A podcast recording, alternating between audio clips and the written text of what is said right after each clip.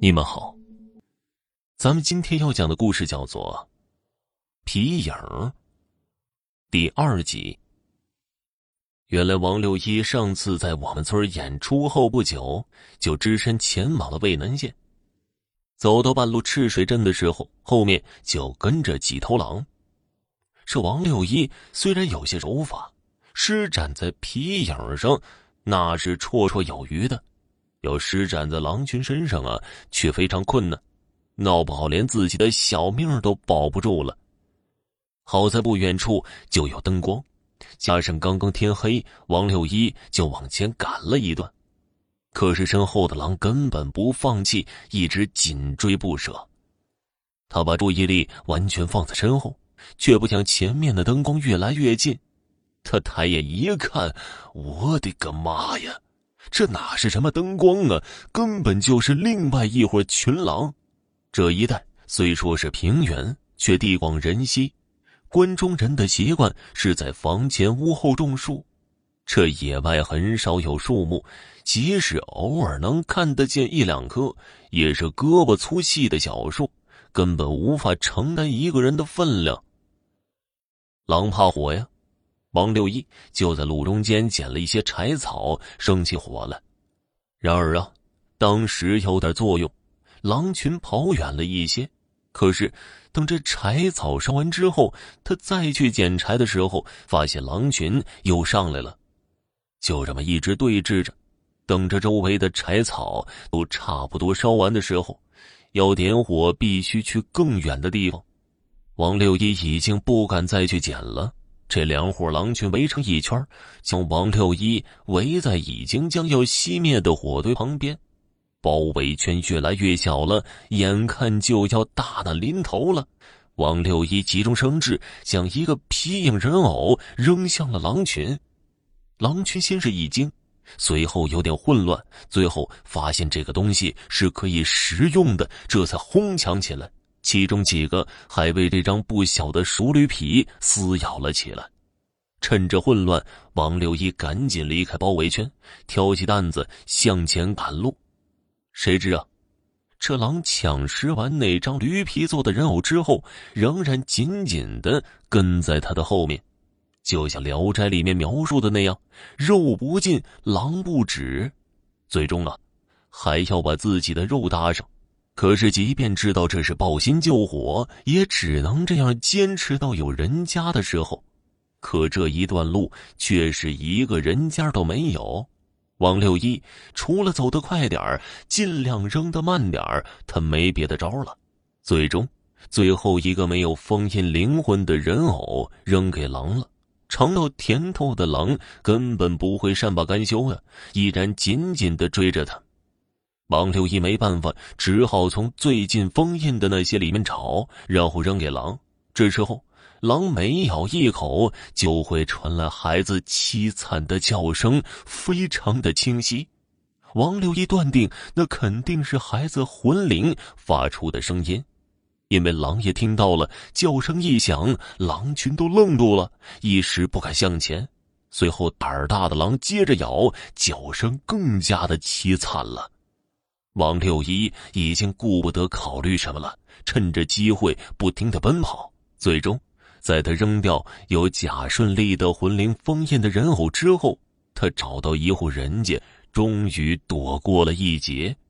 这户人家收留了王六一，但是王六一总觉得这户人家有些不对。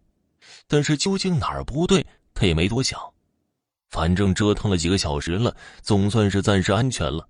这时候已经接近午夜，王六一倒头便睡。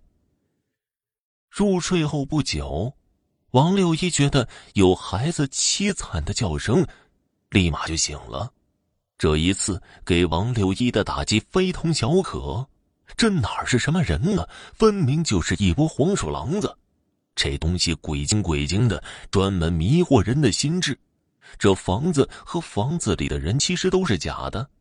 王六一这才想起来，刚才见到这屋子的一家三口的时候，他们奇怪的地方所在了，不会眨眼睛。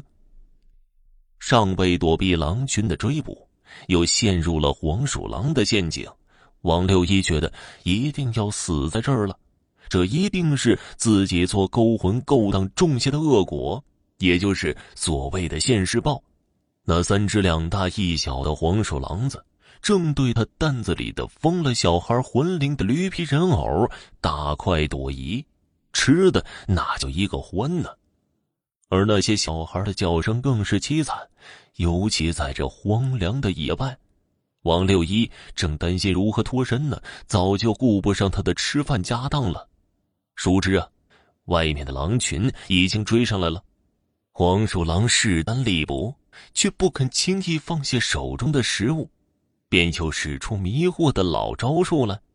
大小三个畜生撅起屁股，对狼释放出三股含有恶臭的气味，暂时把狼群给逼退了。然后便叼着食物飞血似的逃了，而王六一也借此机会迅速的躲到不远处的这一带唯一的一棵比较粗的树上，这才躲过了这场劫难。